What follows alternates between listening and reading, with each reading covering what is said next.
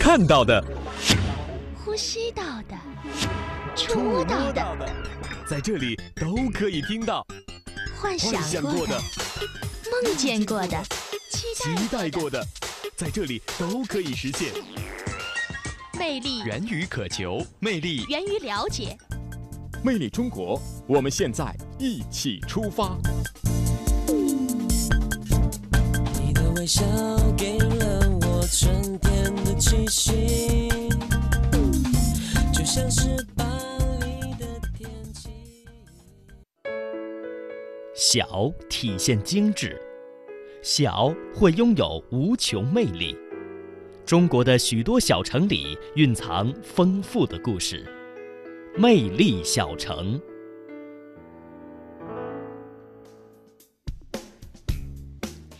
好，来到今天的魅力小城。今天呢，要跟大家介绍的是位于山西省晋城市泽州县境西北部，有着山西第一大树之称的大洋县。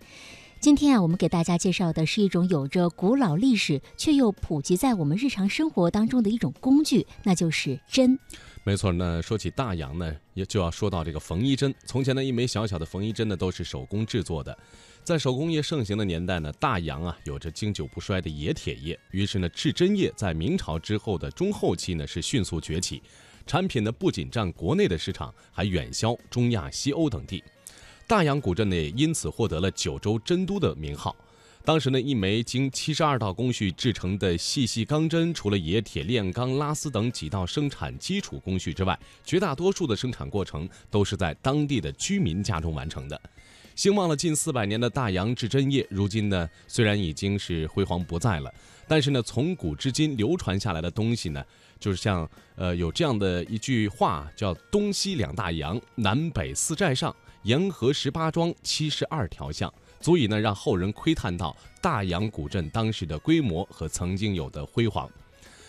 大洋古镇呢，呃，大洋镇呢，古时候呢叫做杨阿，先后呢是为县、为侯国、为郡的历史呢是长达了八百多年。当地呢还流行着有这样的一个大洋的一个制针歌，叫做头号针能纳千底儿，二号针能缝万件衣，三号四号老常用，针线活不可离。五号钢针虽然小，大家小户离不了。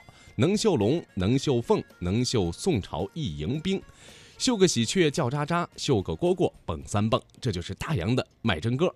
那么今天的魅力小城，我们将继续带您到山西的大洋去了解这里传统的制针技艺。这这这是当时各家各户做完针以后，会有人来上门收购。做针的人家是不用考虑销路问题的。呃，咱们这个筛算公司是干什么的？就是我们这个地方，遍地处处是针针针坊作坊。他做出这个针来呢，整个有这个地方工位转发。等于这是一个批发的地方。对，批发的地方。对对对。啊，这个地方就是说，以前这个是这大个略吧，大圈是吧，就是呃马队、驼队住在这个地方，用那个驼包往外驮，往外翻译。试想当年。在这个现在看上去十分破落的院子里，曾经熙熙攘攘。大洋的钢针就是在这里打包，然后销往全国各地，甚至出口海外。大洋镇也因为那一包包运往镇外的钢针而繁荣起来。镇上赫赫有名的四大世家，都和制针业有着千丝万缕的联系。呃，这个宅子的主人啊，叫花青呢。花青年的前辈呢，就是说，他们这个家庭环境啊，就是有煤厂，有炉厂，就是说有有批发针的公司，家底很厚。这个吃上就是说，呃，考取功名以后就是上了官了，上了官就修这个宅子。引发当事人呢不理解，说你刚当官就修复，是不是你这个是个贪官？后来这个呃，他为了就是说，呃，就是避免呃，就是低调的，比如说别让人能看出来。他在这个地方修了个通天马了，把后边这个呃院子啊全部堵堵了，就是不让外人看见他后面还有大宅院，意思就是说他确实也不是台湾，是这个意思啊。马文富告诉我们，这个宅院对他来说有着特殊的意义。霍家尽管显赫一时，但最终还是没能逃脱衰落的命运。而马文富的祖先二百多年前来到大洋，靠着种地和做针，逐渐积累下财富，和几户人家一起合力买下了霍家的宅院。马文富就是在这里出生，二十年前才搬出了这所老房子。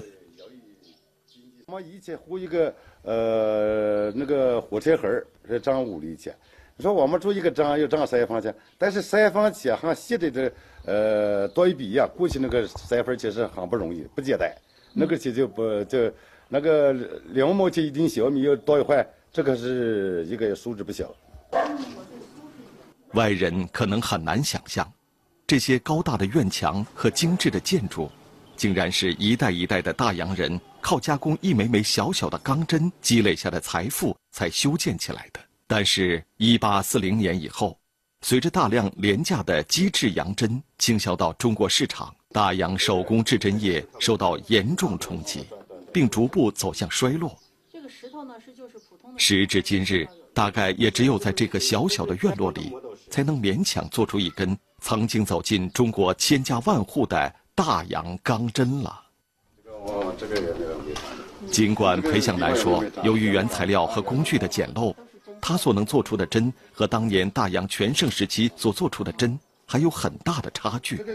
但当我们拿着大洋的针和现代机器生产出来的针进行对比时，还是一下子就明白了，大洋制针业的衰落是历史发展的必然结果。现在的大洋看上去只是一座平凡的小镇，只有不经意间看到的早市、菜市等地名，似乎还在提醒着人们这里昔日的繁华。六十五岁的李连武在镇上经营着一家卖种子的小商店，现在他还是山西省泽州县非物质遗产项目卖手工针的传承人。干净利索又果断，到这厨房里做饭。像您刚才唱的这个卖针调是您自己编的，还是从祖上这样传下来？我这个是从我祖上传下来的，嗯祖上也是自己编的。嗯，哎，你不编就不中，今天讲，明天讲，哎，今天来这啊，明天来那样。所以说，你唱的这个就得依住你这个形式走，你不唱好了，别人没人要。等于吸引人了，吸引人了啊！等于唱这个就是为了把大家都叫过来。哎，让对对对对对，那味道不咸也不淡。明清时期，大洋的钢针主要是靠各地的商贩批发至全国各地。而当大洋的制针业开始衰落的时候，小商小贩们就只能挑着担子去推销大洋的钢针了。李连武所唱的卖针歌，其实就是当时的广告歌。我看您刚才就是这个甩针这个动作挺潇洒的，这个这个好练吗？对，这个好练。这个才起初，嗯我爷爷跟我说，我父亲跟我说，就是这个。嗯比方说这个练好手练紧，嗯然后你也不能练得太高了。嗯所以说这个时间这个地方就得到这个地方。这个等于就是为了表示这个针很尖，这个地方很尖很好使哈，。这个也好，这个就是针练好了。嗯嗯这个。哦，不好使。您像像您最多能弄几根儿啊？我那那弄五个五根，啊，那那那那找五找一样大的是吧？嗯，一样大的。嗯像这个我那这五个，嗯像我爷爷他那这十个，能挣十这个这个是五个了，这个是五个。嗯。哎，对可以了，这就可这个以了哈把劲儿呢使在这这背上。嗯嗯。李连武说，过去他的祖辈唱着卖针歌，就是靠着这一手甩针的技巧，去推销大洋镇手工生产的钢针。但即便如此，大洋钢针最终还是退出了历史舞台。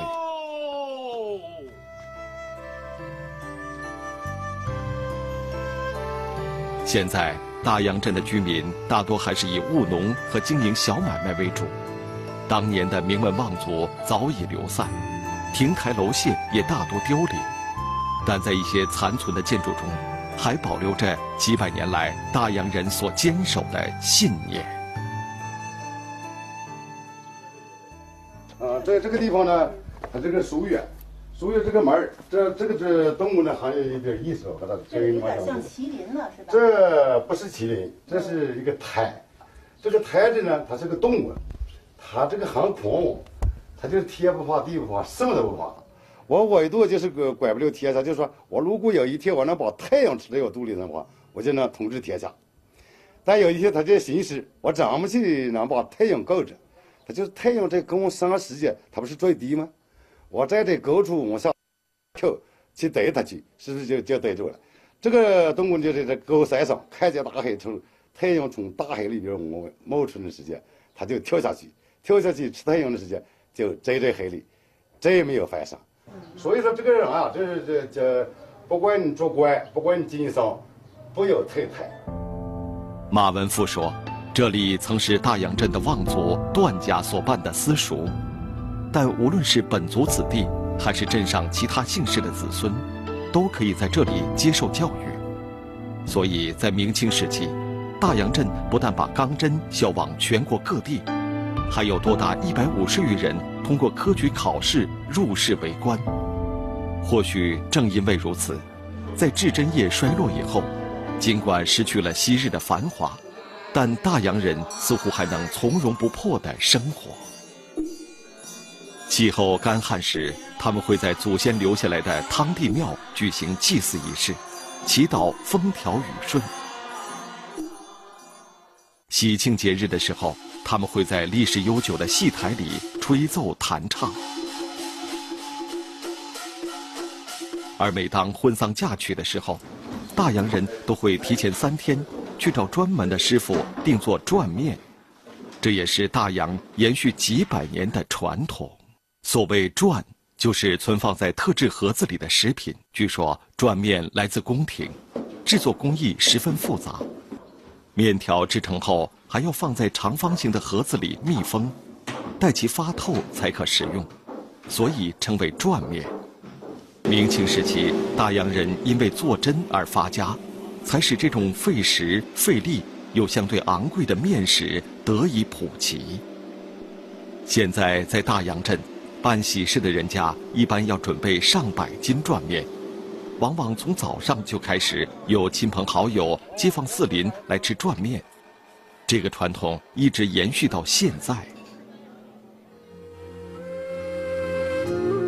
大洋镇为真而盛极一时，最终也因为真而归于平静。现在，大洋的传统制真已经成为一项非物质文化遗产。它和这些古老的街道、错落有致的建筑一起，见证了大洋镇曾经的辉煌。